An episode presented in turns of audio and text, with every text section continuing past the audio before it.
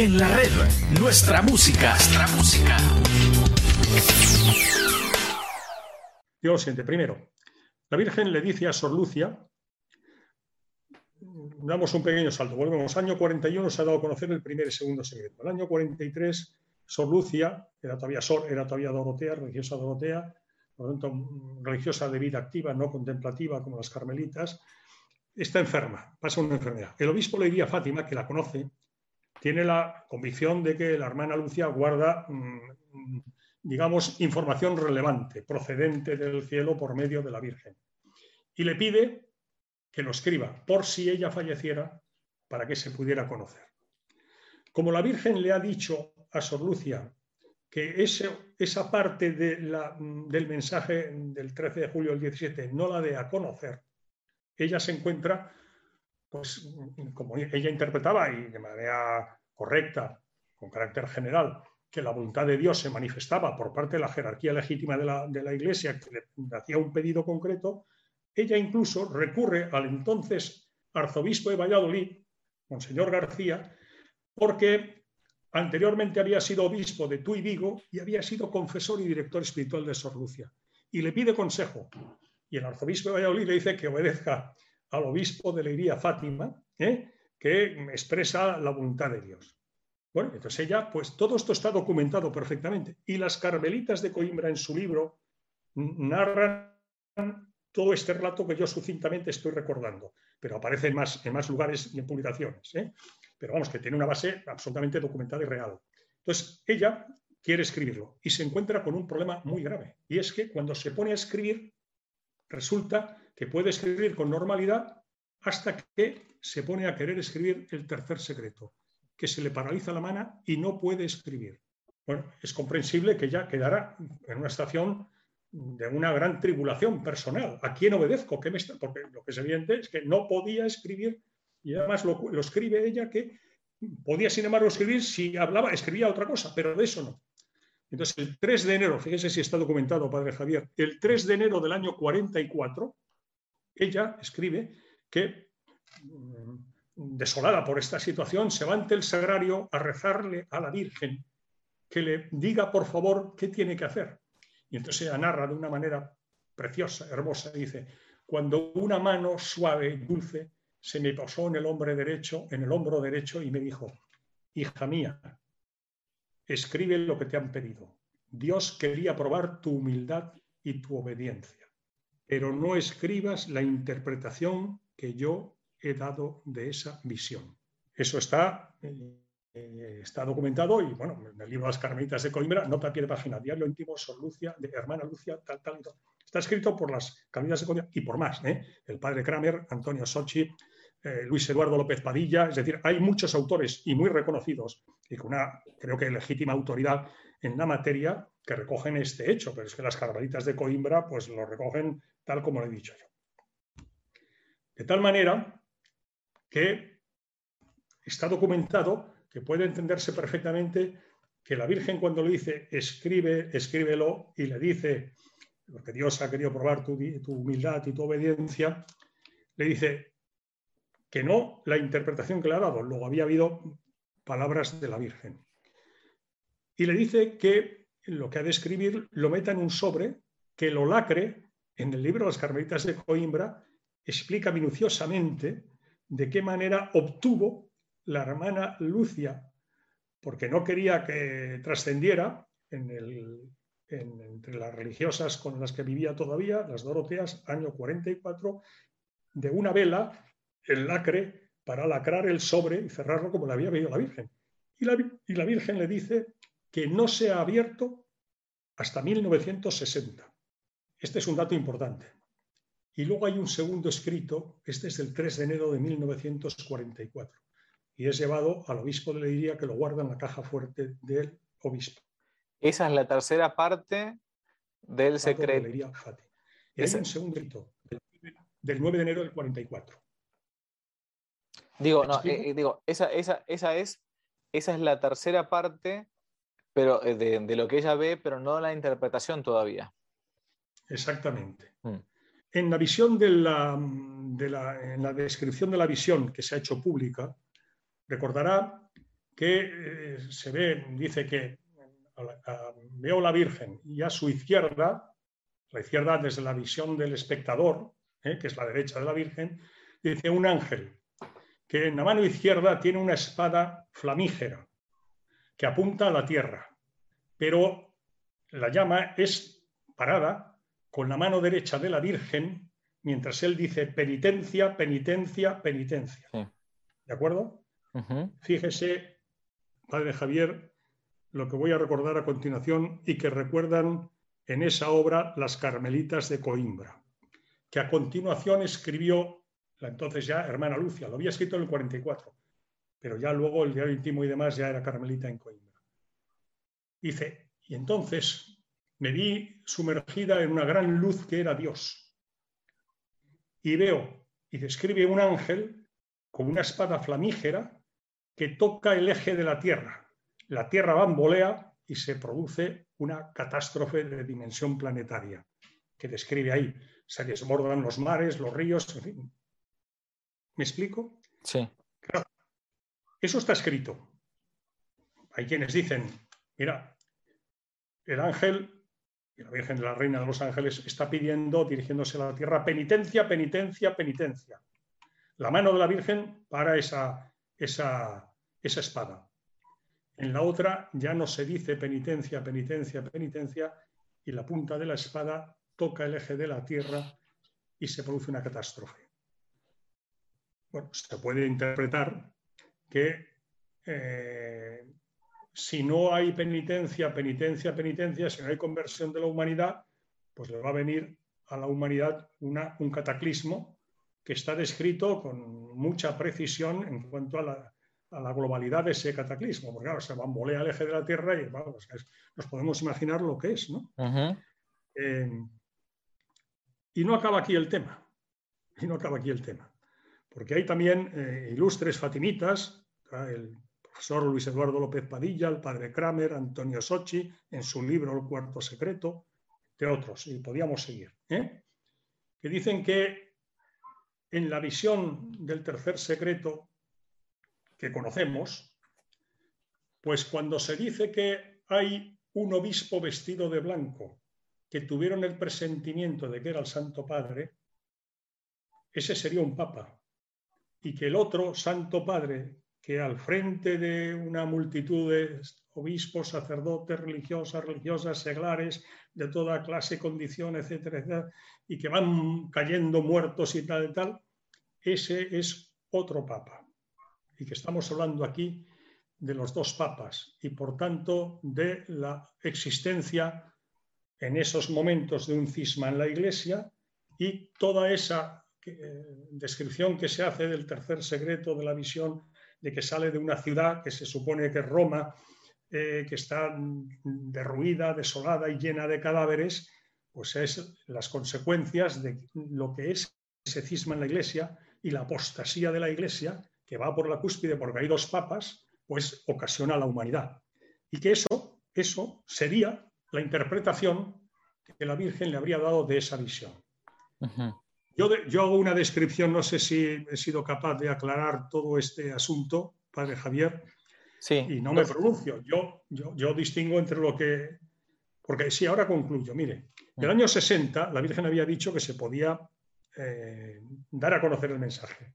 Sor Lucia, y está en el libro también de las Cartas de Coimbra, está en la carta. Escribe en junio del 58, cuando faltan pues, año y medio para el año 60, y por tanto, una carta al Papa, que era Pío XII, donde le dice, donde le dice, pues eso, que debo decir una cosa, que es que no hay tiempo. Eh, la providencia provee. ¿eh?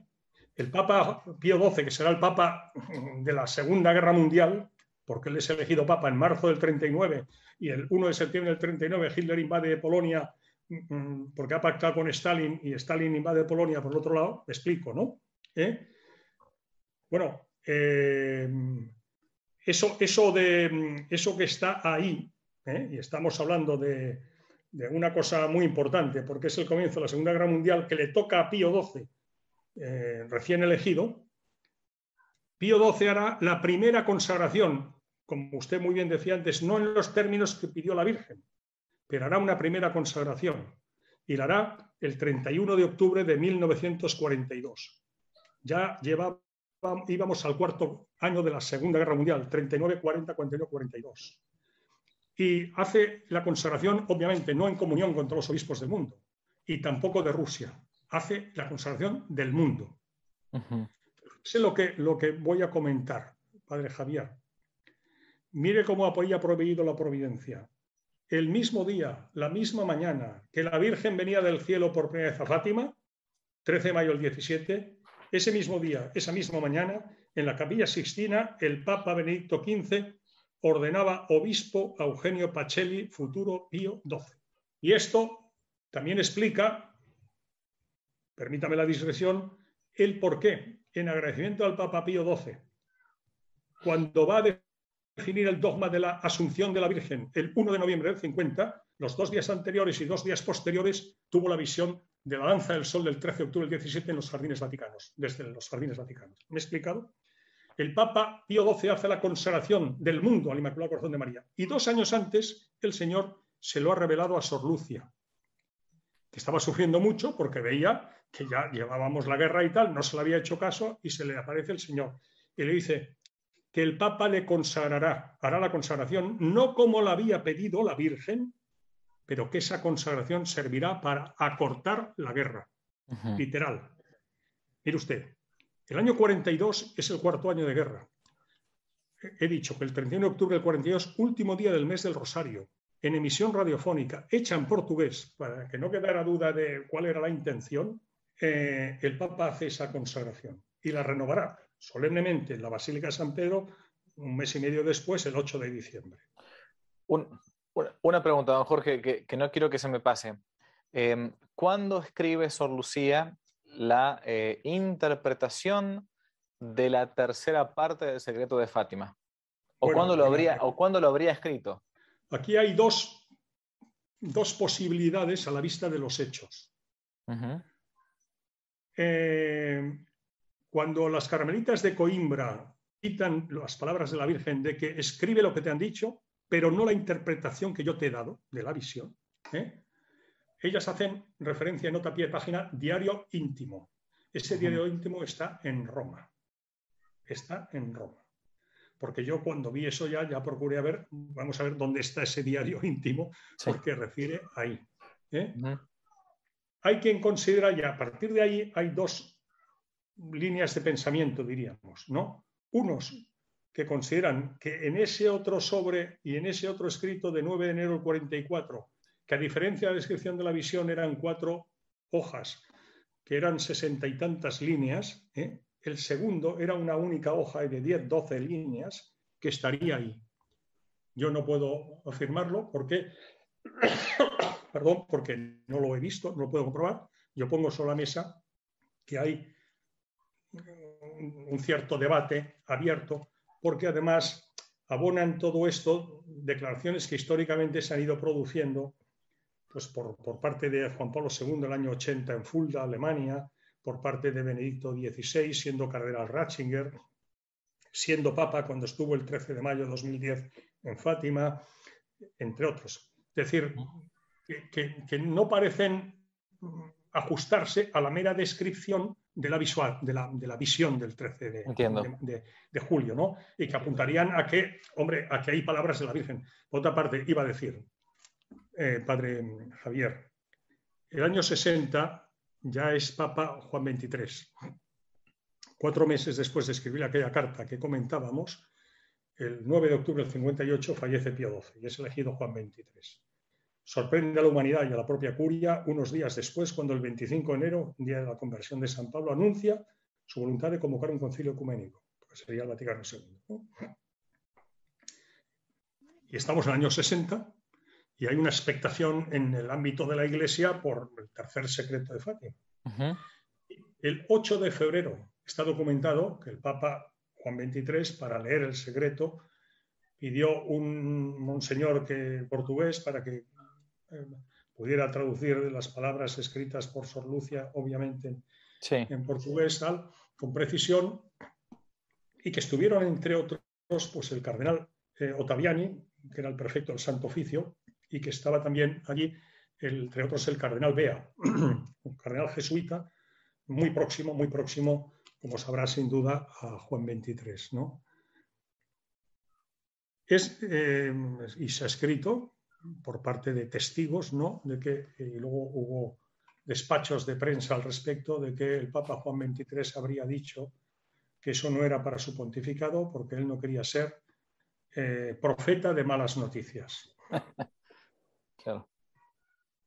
Mm. El 8 de febrero hay una publicación de Luis Eduardo López Padilla que además recoge fotografía del, teletipo, del despacho de la agencia IP y Associated Press en el Vaticano, del 8 de febrero del 60, dice fuentes oficiales del Vaticano confirman que la Santa Sede no quiere comprometerse a dar veracidad a las palabras que según los pastoriños les habría comunicado la Virgen el 13 de julio del 17. Está implícitamente reconociendo que habían palabras de la Virgen. Ese despacho existe. Correcto. Ese despacho de prensa existe. Ahora, ahora y, perdón, Jorge, eh, si... Por tanto, bueno, eh, los papas siempre han insistido en que lo sustancial, lo fundamental está dicho, en cuanto a que si no hay conversión entre la oración, sacrificio la penitencia, pues que igual que pasó como las guerras son consecuencia de los pecados de los hombres, la humanidad va a padecer también pues, calamidades producidas por, los hombres mismos, pues por nuestros pecados. Ahora, Jorge, eh, si, si, existe un, un, digamos, llamémoslo así de modo rápido, un tercer secreto, ¿no? O una tercera parte del único secreto de Fátima, con la visión y después con la interpretación. Mi pregunta es obligada. ¿Cómo puede ser que en el año 2000, cuando Sor Lucía aún estaba viva, uno dijo, momentito, momentito, esto es una parte del secreto, ¿cierto? Eh, pero falta la otra parte, que también es la interpretación de, este, de esta visión. Que... En esa hipótesis es obediencia de vida. Claro, bueno, o sea, la verdad que entonces como que le tuercen la mano para no, que no hable de más. Bueno, es que ella dijo declaraciones que se han sido, fueron recogidas de que ella había dicho este, la interpretación de la visión le corresponde a la Iglesia. Ok. Pero no soy yo, repito, obviamente. Son los carmelitas de Coimbra, entre otros textos, pero bueno, los carmelitas de Coimbra, pues es evidente que no se han inventado esto, ¿no? Mm. En ese libro, en, esa publicación, son las que dicen que la Virgen le dice, escribe, pero no la interpretación que yo te he dado de la visión. Ok. Eso, Y también, por otra parte, hay que pensar que cuando la Virgen se aparece a los tres niños, eh, la comunicación entre la Virgen y ellos no era la misma. O sea, el, Sor Lucia, bueno, en aquel momento Lucia, una niña de 10 años, veía, oía y hablaba con la Virgen. Mm. Jacintita veía y oía a la Virgen. Y Francisco, al principio, Francisquito, solo veía. Mm. Tuvo que rezar muchos rosarios porque le dijo a la Virgen, tú también irás al cielo, pero es de raro, porque recuerde que habíamos comentado, recordado que él rezaba rosarios de Ave María, amén, Ave María, amén, Ave María, un crío, ¿no? y, entonces luego se convertirá en un muchachito, ¿verdad? Gran, bueno, está canonizado, ¿no? Y con unas, unas penitencias y unos eh, sacrificios enormes y un amor al Papa y a la Virgen extraordinario, ¿no? Y ya pasó a oír a la Virgen, pero inicialmente solo la veía. Y, y la Virgen, por eso, en el primer y segundo secreto, cuando todavía, todavía no, digamos, no está en condiciones de ir también a la, Virgen, dice, a Francisco sí que se lo podéis contar. ¿Por qué? Porque él no oía. Claro. Pero señal de que la Virgen hablaba. Exacto, correcto. Bien, Jorge, bueno, eh, eh, da, para muchísimo más esto, como todo lo que es la Virgen María y, las apariciones, puntualmente la de Fátima. Permítame solo, solo una cosa. Diga la secuencia de acontecimientos políticos e históricos que se producen en Europa, mm. vinculados con los hechos históricos de Fátima, es impresionante. Le puedo decir solo mm, tres cositas. El Inmaculado Corazón de María es el corazón de la Inmaculada Concepción. Obvio, ¿no? Pero la Virgen había pedido a Fátima, como mensajera del cielo, que, que el cielo quería, que Dios quería, que eh, el corazón inmaculado de María se divulgara entre los fieles, entre los hombres, ¿no? Y que fuera, y que fuera eh, en fin, eh, devotamente, devotamente rezado junto a su Sagrado Corazón. Quería que estuvieran los dos unidos, lo dice Jesucristo, ¿no? El, su Sagrado Corazón y el corazón inmaculado de su madre, de María, ¿no? Pues mire, hay un día en el que el día 13 no se aparece la Virgen, el 13 de agosto. Habíamos dicho antes, ¿por qué? Porque el alcalde de Vilanova de Urén había secuestrado a los niños para que, pues si no están los niños allí, no se produce a la Virgen y a ver, acabemos ya con estas manifestaciones, cumpliendo órdenes del gobierno de la época. ¿eh? El 13 de agosto, la Virgen manifestará el dolor que le produce y la tristeza que no hayan dejado que eh, se apareciera, no hubieran permitido que se apareciera ella como quería a los niños.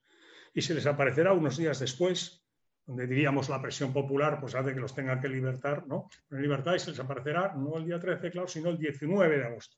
Y no en la Cobadería, sino en los Baliños, la zona donde, la aldea donde vivían ellos, ¿no? Por lo tanto, el día 13 de agosto es día de tristeza para la Virgen y el 19 de agosto es día de alegría. Pues mire usted, el símbolo de la Guerra Fría. ¿Sabe usted qué día fue erigido el muro de Berlín? El 13 de agosto del año 61. En aquella carta que yo le decía que había escrito Sor Lucia a Pío XII, cuatro meses antes de fallecer y ante la proximidad del año 60, ella le dice que ella cree que el año 60, la Virgen lo dijo, porque en ese año estaría el apogeo del comunismo. Mm. El comunismo. Mire usted, año 60 no se aparece la Virgen. Vamos, no se da a conocer el tercer secreto. Año 61 se erige el muro de Berlín. Año 62, la crisis de los misiles con Cuba.